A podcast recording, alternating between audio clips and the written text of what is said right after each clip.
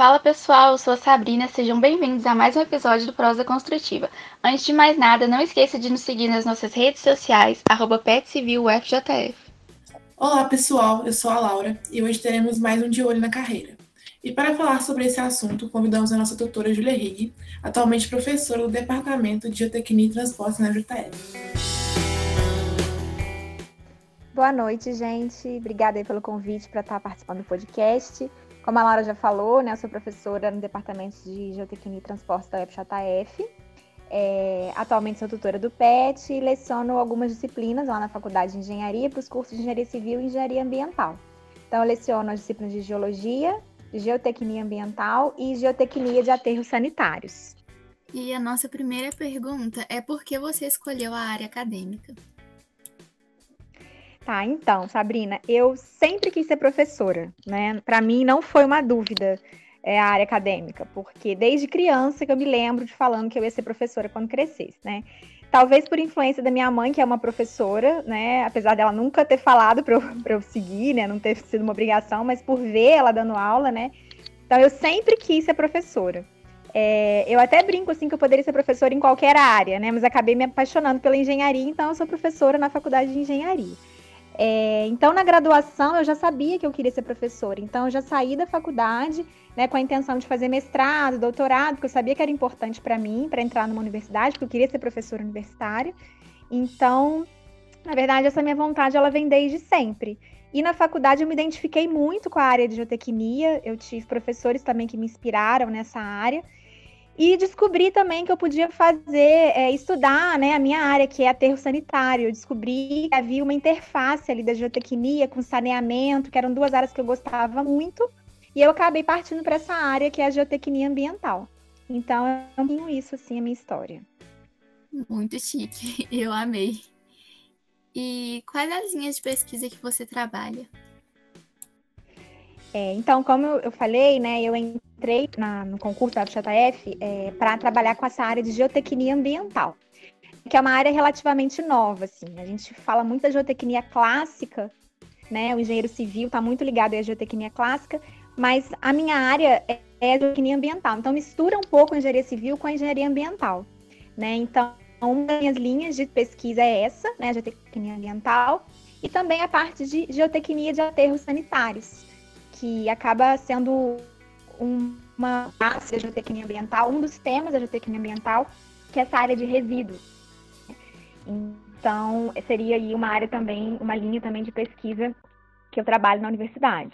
E tem, aqui, e tem também a parte de geologia, né? Acaba que tem uma influência também uma relação muito grande da geologia com a parte de geotecnia ambiental, né, a importância de estudar geologia para é, dimensionar um aterro sanitário, para essas obras né, ligadas à área ambiental. Então, essas são algumas das minhas linhas de pesquisa na universidade. E falando um pouquinho mais sobre geotecnia ambiental, qual é a importância da gente estudar essa área e o que, que ela engloba no geral? Tá, então, é, como eu falei, ela é, é uma área relativamente recente né? Eu me lembro quando eu estava na faculdade, né, não tem tantos anos assim, é, a gente não falava de geotecnia ambiental, né? Se falava de geotecnia, geotecnia clássica, né? Então, a geotecnia ambiental, ela surge assim um pouco no sentido de é, tentar entender melhor os impactos, né, que nós acabamos causando no meio ambiente, né? Então, é, tem uma relação muito grande com o estudo dos resíduos, porque a gente está cada vez gerando mais resíduo, a gente está cada vez com menos lugar para jogar esses resíduos, porque as nossas áreas, né, vão, a gente está crescendo muito, e a gente tem um problema que é jogar esse resíduo no solo, né? E aí a gente tem uma contaminação desse solo. Então, a geotecnia ambiental, ela surge, né, é, com essa motivação mesmo, né, de tentar entender melhor esses processos de contaminação de solo, geração de resíduo, é, é, tentar né, formas de, de minimizar um pouco o impacto desses resíduos no solo, e além de outros, outros pontos também, como por exemplo os geossintéticos, que hoje a gente fala bastante, né, que são materiais que acabamos é, é, é, produzindo aí, gerando para poder é, tentar minimizar um pouco os impactos. Então, por exemplo, a gente tem vários materiais que a gente pode utilizar para evitar um escoamento, por exemplo, a infiltração de chorume no solo, que são mantas, é, é, geotextos. Então, assim, a gente acaba inovando bastante nessa busca né, de, de minimizar os impactos causados pela nossa geração de resíduo. E o interessante da geotecnia ambiental também, que com essa preocupação com o resíduo, a gente acaba tratando o resíduo não só como, não como lixo mais, mas às vezes até como uma oportunidade, né? Então, vou dar um exemplo aqui para vocês. É, muitas vezes a gente tem um material a gente acha que a gente pode jogar esse material fora, quando na verdade a gente pode reaproveitar para alguma coisa, né? Então, vou dar um exemplo aqui. A gente tem o nosso lixo, né? O lixo que a gente gera e a gente vai logo jogando no aterro sanitário. Mas a gente pode, por exemplo, utilizar o resíduo como combustível numa usina de cimento, por exemplo, né? Que é o que a gente chama de coprocessamento. Então, quando a gente vai fabricar o cimento, a gente precisa de um material ali, por exemplo, carvão, né, para que possa gerar o calor ali para fabricação de cimento, e a gente acaba usando desses combustíveis fósseis, quando na verdade a gente poderia usar o resíduo nesses, nesses, nesses processos, né? O resíduo atingiria temperaturas ali mais altas para fabricação de cimento. Então é muito sobre também onde colocar o nosso resíduo, sabe? Muito sobre é, evitar o desperdício. Então a gente, ao invés de jogar esse resíduo num aterro, ocupar um grande espaço, contaminar o solo, a gente pode usar esse resíduo num processo como fabricação de cimento, que a gente chama de coprocessamento. Né? Um outro exemplo bem rápido é a gente fala da mineração, né? A mineração também gera ali muito rejeito. Tem várias pesquisas utilizando o rejeito de minério, por exemplo, para construção de para fabricação de blocos, né? E que a gente pode construir com esses blocos. Então, assim, é muito sobre colocar o resíduo no lugar certo, sabe? Não jogar esse resíduo fora e não entender que esse resíduo é um lixo. Esse resíduo pode ser uma oportunidade. Né? Então, a geotecnia ambiental também está aí para estudar esses assuntos. Que área incrível, não conhecia e já amei, quero estudar a fundo. Júlia, você poderia falar um pouquinho para a gente mais sobre aterro sanitário, o que é, como se organiza, se tem, qual a diferença né, de um aterro sanitário no chão, é, qual a função de engenheiro civil no aterro, as influências dele, tanto físicas, sociais, e os riscos também, né, os e danos que, que eles causam para a nossa saúde, e os benefícios gerados pelos aterros, né? Tá bom, posso sim. Então, é, aterro sanitário é um, é um, tema que eu gosto muito de falar, porque tem uma disciplina né, na faculdade que nós criamos lá no departamento, que chama Geotecnia de Aterros Sanitários. Então, antes de falar um pouco do aterro sanitário, é o que eu falo muito nas, nas minhas aulas, é que o ideal é que a gente construísse cada vez menos aterros sanitários. Né? Isso pode parecer meio absurdo, mas como assim? Você dá aula disso e você não quer construir aterro sanitário? Porque, na verdade, o nosso resíduo, ele tem vários processos que ele pode passar antes de chegar no aterro sanitário, né? A gente tem aquele entendimento, ah, geramos um lixo, vamos jogar no aterro. Não, Será que é um lixo mesmo? Será que ele não pode ser reaproveitado? Será que ele não pode ser reciclado? Será que ele não pode ser compostado, que é o caso da matéria orgânica? Será que ele não pode ser coprocessado? E aí sim a gente joga ele no aterro sanitário. Né? Então, a gente, na minha disciplina, que eu ensino a projetar e dimensionar um aterro, a primeira coisa que eu falo é isso, gente, projetar um aterro não é difícil. Difícil é a gente entender os processos anteriores ao aterro sanitário para a gente evitar que essa quantidade de lixo chegue no aterro sanitário, né? Agora, o que, que a gente espera receber num aterro sanitário? É o rejeito que aí a gente tem, não pode confundir o rejeito com o resíduo. O rejeito é aquilo que realmente não serve para mais nada. É aquilo que realmente não tem mais função, é que não pode ser reaproveitado. Então aí sim, a gente precisa jogar o rejeito no aterro sanitário. Pensa, né? O rejeito é, é uma quantidade muito menor do que o resíduo. Então seria muito bom se a gente só tivesse rejeito. Nosso aterro ia durar muito mais do que se a gente fosse jogar qualquer tipo de resíduo lá. E o que, que é um aterro? O aterro sanitário é uma obra de engenharia, né? Como qualquer outra obra, a gente precisa do engenheiro civil ali para dimensionar, para planejar, para fazer o projeto, né? Então, para entender quais equipamentos a gente precisa para compactar o lixo, para fazer a drenagem desse material, porque quando a gente joga é, a drenagem dessa água, desculpa, porque quando a gente joga esse material lá principalmente a matéria orgânica, gera né, um líquido, que a gente chama de chorume, e quando a água da chuva cai sobre o lixo também gera mais líquido ainda, e esse líquido tem que ser drenado, né, para a gente evitar problemas aí é, é, de escorregamentos e problemas de, de, de, que esses, de que esses aterros entre em colapso mesmo, né? E haja uma ruptura desse aterro por conta de enchimento, por bolsões de água que podem ser. É, é, é, pode acontecer ali, bolsões no caso de chorume, né? Que é aquele líquido contaminante gerado a partir da matéria orgânica. Então é muito importante um papel do engenheiro nesse processo, porque é o engenheiro que vai fazer esse dimensionamento, né? E aí tem algumas questões interessantes a gente entender muito bem o resíduo para que a gente possa compreender o nosso aterro sanitário. Então, o nosso resíduo no Brasil, mais de 50% é resíduo orgânico, né? E aí a gente insiste em continuar jogando resíduo orgânico no aterro. E é um vilão. A gente fala que o resíduo orgânico é o vilão dos aterros, né? Porque a partir dele a gente tem geração de chorume e geração de gás, né? Que é tão, que é tão perigoso aí, né? Para a questão estrutural do aterro. Então, seria qual seria o melhor dos mundos? Que cada um de nós fizéssemos compostagem com o nosso resíduo orgânico. O resíduo que a gente gera na nossa casa, a gente tem uma composteira, né? Ou então, enfim, é, é, é fazer pagar para alguém, que já, já tem empresas hoje que recolhem resíduo orgânico, para evitar que esse resíduo orgânico chegue no aterro sanitário, né? E aí evitar a grande geração de chorume, geração de gás e, como eu falei, alguns acidentes. Então, quando você pergunta, a Laura perguntou, né, qual é a vantagem, né, qual é o risco de um aterro? A vantagem é que a gente precisa ter algum lugar para colocar o nosso rejeito, né? E o aterro sanitário é um local seguro para isso. Porque diferente do lixão, que eu acho que a Laura também perguntou, né, o lixão não seria uma obra de engenharia. O lixão seria um lixão, um lugar que as pessoas jogam lixo de qualquer jeito, sem preparar o solo para receber esse lixo. Lugar que tem crianças, às vezes, ali no meio, pessoas trabalhando ali. Isso é um crime ambiental. O lixão, a gente pode dizer que é um crime ambiental. Hoje, o lixão é, pro... o lixão é proibido no Brasil, apesar de existirem mais de 3 mil lixões ainda funcionando no Brasil. Né? Mas é um crime ambiental. Então, o aterro sanitário, a vantagem é que é um projeto de engenharia, ele é feito né, as etapas todas certinhas, impermeabilização do solo, drenagem desse, desse, desse líquido gerado, cobertura do solo. Então, é uma obra de engenharia. A vantagem é porque ela é segura quando feita da maneira correta, né?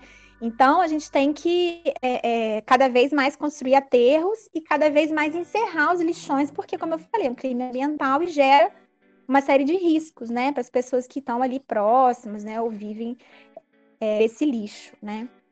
E a gente vê que essas questões dos lixões também envolvem o social. Como que você enxerga essa relação entre a engenharia geotécnica e esse cunho social? Quando eu, eu comecei a estudar essa parte né, de geotecnia ambiental, ela me motiva também porque tem uma, uma preocupação com as questões ambientais e questões sociais também, né? Eu, é, sendo engenheira civil, às vezes não é tão comum, né, falar que o engenheiro civil se preocupa muito com isso, né? E, e, eu acho isso um absurdo, porque eu acho que nós, engenheiros civis, devemos nos preocupar com essas questões, sim, sociais e ambientais. É nosso papel também. Né? Eu, eu me lembro que quando eu entrei para a universidade, que eu comecei a dar aula disso, eu falei, gente, eu preciso falar sobre questões ambientais e sociais nas minhas aulas, porque senão não vai ser eu, porque eu tenho esse perfil, né? Então, veja bem, você estudar resíduo, você estudar o lixo, é, não tem como você estudar o lixo sem pensar em questões sociais, né, gente? Não tem como, porque assim, nós moramos num, num país, né, que é, muita gente ainda vive né, na miséria, né? A gente mora num país extremamente desigual, né? Que a gente precisa ter essa consciência e a gente sabe que os lixões, eles estão muito mais próximos de pessoas com, com uma, uma situação financeira ruim. Não vai, ninguém constrói um aterro sanitário num bairro nobre, né? Ninguém constrói, é, por mais que seja um aterro, que seja pensado para para ter todas as etapas e tal, é um incômodo para quem mora perto, né? Então, uma coisa que eu, que eu acho muito importante falar né, é que para se construir um aterro sanitário, em qualquer lugar que seja, deve haver uma aceitação da população. A população tem que estar ciente daquela obra, né? A gente, é importante fazer audiências públicas para que as pessoas entendam a importância de um aterro sanitário, né? Mas eu acho que o mais importante, nós como engenheiros civis, é ampliar nossa percepção social, né? A gente saber que o país é um país muito desigual e por mais que a gente ache importante construir esses aterros e tal, a gente tem que ter a percepção de que tem gente que depende do lixo, né? Tem gente que trabalha no lixão não porque quer, mas porque precisa, né? Então é uma realidade muito dura no nosso país. Então, por mais que a gente fale assim, ah, é, é, a gente tem que, as pessoas têm que entender, tem que reciclar, não pode jogar o lixo no chão, tem que ter uma preocupação com o seu resíduo, né? Como eu falei aqui no início, a gente também tem que entender que a gente ainda é um país é, em que falta muita educação, né? Falta muitas pessoas entenderem a importância disso. Né? E aí, quando a gente trata do, de lixão, principalmente, é um problema social muito grande. A gente tem mais de 3 mil lixões ainda no Brasil ativos, pessoas que vivem nesses lixões, né? Então, não tem como a gente estudar aterro sanitário sem entender um pouquinho dessa questão social do nosso país, né? Então, eu acho muito válido a gente, a gente falar sobre isso. E nem é porque nós somos engenheiros civis que a gente não tem que ter o olhar ampliado para isso. Né? Então, eu acho muito importante que todo mundo entenda a realidade do nosso país na hora de trabalhar nessa área. É, depois da criação da Política Nacional de Resíduos Sólidos, quais mudanças vêm ocorrendo no Brasil? E o que realmente vem sendo feito? Então, a Política Nacional de Resíduos Sólidos é a lei né, 12305 de 2010, que é a política nacional, e essa lei ela foi aprovada em 2010, né, como já foi falado, então já tem aí 11 anos que a gente tem essa lei, né? É, eu comecei a trabalhar com isso, né? Comecei o meu mestrado na, em 2009. Então, foi um ano antes dessa, da aprovação dessa lei. Então, no meu mestrado, eu já peguei essa, essa lei. E o que, que ela fala basicamente, né? Entre outras coisas, ela coloca o aterro sanitário como é, o local correto para receber o rejeito, né? A lei fala também, coloca alguns instrumentos e fala também sobre é, é, o fechamento de lixões, sobre a importância da logística reversa e outras questões. Mas eu percebi, assim, falando pessoalmente, que houve um avanço de 2010 para cá, no sentido de lixões foram fechados realmente, novos aterros sanitários foram construídos. Então, assim, falar que não mudou nada, mentira, mudou, melhorou, sim. Né? A gente consegue ver que de 2010 para cá, novas obras foram construídas e realmente de, de, de maneira correta, prezando pelo projeto de engenharia e tudo mais. Porém, ainda tem muito para melhorar.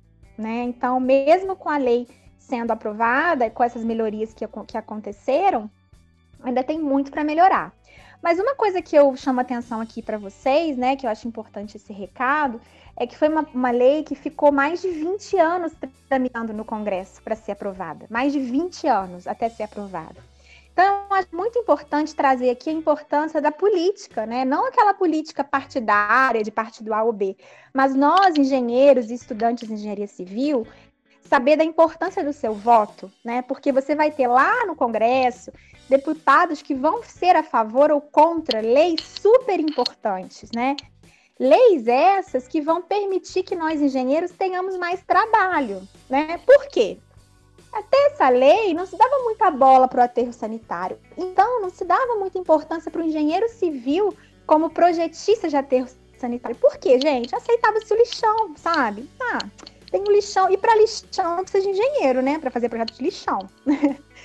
então, assim, uma vez que você tem uma lei que exija um projeto de aterro sanitário, que, que coloque ali é, algumas questões, né, que, que forcem ali para que existam esses projetos, vocês concordam que nós, engenheiros, vamos ser mais valorizados, né? Então, eu percebi isso desde, desde que eu entrei no mestrado. Até hoje, pessoas me procuram, me, Júlio, preciso fazer um aterro, você pode indicar algum engenheiro para me ajudar, para monitorar um aterro? Enfim, então, a nossa profissão, ela ganha um valor muito grande quando essa lei é aprovada. Então, chama atenção aqui do pessoal que está ouvindo o podcast, que fala assim, ah, política não tem nada a ver com engenharia. Tem tudo a ver com engenharia, né? Saiba em quem você está votando, lute lá pelos seus direitos, procure o seu deputado, veja o que ele está fazendo, porque são, são leis que vão nos ajudar depois, né? Que vão melhorar a qualidade técnica, enfim, vão colocar mais engenheiros no mercado. Então, eu acho muito importante, sim, nós, engenheiros, estudantes de engenharia, ficarmos de olho aí, né, no que está sendo aprovado em termos de legislação, que vão nos permitir trabalhar mais nas nossas áreas, né? Julie, queria agradecer a sua participação. E para quem deseja seguir essa área, né, que é estudante igual a gente, qual recado você tem para esse estudante? Qual conselho você daria para ele? Olha, é, eu acho que independente da área, né, que cada um vai seguir uma área, eu acho muito importante o que eu falei lá no início, que é ampliar nossa percepção social. Eu acho que o estudante de engenharia e o engenheiro tem que entender o papel dele na sociedade, sabe? Muito mais do que fazer cálculo, de fazer projeto, mas entender o bairro que ele vai trabalhar, qual é a situação daquele bairro. Né? Será que aquele projeto realmente vai atender a quem precisa? Ou será que está atendendo a interesses daqueles que têm mais condição, né? Então, acho que a gente ampliar essa percepção, né, saber que o nosso papel é trazer bem-estar para a população, melhorias para a população, eu acho que isso faz sim, né? Como eu falei, é o papel do engenheiro, né? E principalmente na área de geotecnia, que é a minha área, é, é uma área, assim como outras, uma área muito técnica, né? Então a gente precisa estudar bastante, porque a gente está trabalhando com um material que é o solo. E no meu caso, né, especificamente, com o material que é o resíduo que ainda é mais heterogêneo do que o solo. Né? O solo a gente tem ali já a mecânica do solo, já muito tradicional, a gente já tem livros disso, a gente consegue ensaiar o solo, determinar parâmetros do solo. O resíduo é muito diferente do solo, porque é o lixo, é um monte de coisa misturada. Não existe ainda a mecânica dos resíduos, né? A gente não tem um livro que a gente abre lá e é como é que é o lixo e tal. Então, assim, é uma área que está crescendo muito, né? A área de geotecnia ambiental especificamente. Então, a, o conselho que eu dou é para as pessoas investirem nessa área, né? Assim, podem ir para essa área, podem me procurar, podem pegar conselhos e dicas, porque eu acho que a gente ainda tem muita coisa para fazer na área de geotecnia ambiental. Muitos resíduos para estudar, muitos processos para entender, né? Como eu falei, o aterro sanitário ele é o último ponto da cadeia, né? É a parte mais fácil fazer o aterro sanitário. O mais difícil são os processos anteriores que a gente pode ter para recuperar o resíduo, reaproveitar o resíduo, compostar. E nós, engenheiros, temos, temos esse papel, né, de estudar os processos anteriores ao aterro sanitário. Então, assim, é uma área que está crescendo muito, tem infinitas possibilidades de trabalho nessa área. É uma coisa que eu gosto muito, porque é uma área que é multidisciplinar, então a gente trabalha com engenheiro ambiental, trabalha com geógrafo, com biólogo, porque tem toda essa questão né, ambiental por trás, mas o engenheiro civil é a peça fundamental, porque nós estudamos questões relativas à mecânica dos solos, resistência dos materiais. Então, assim, não dá para ter geotecnia ambiental sem engenheiro civil. Né? Então, como é um podcast aqui da engenharia civil, é, eu recomendo a área e quem quiser aí, à disposição para falar um pouquinho mais sobre isso. Então é isso, pessoal. Espero que tenham gostado e obrigada por nos acompanhar até aqui. Para não perder nenhuma novidade, não se esqueça de nos seguir nas redes sociais. Até a próxima!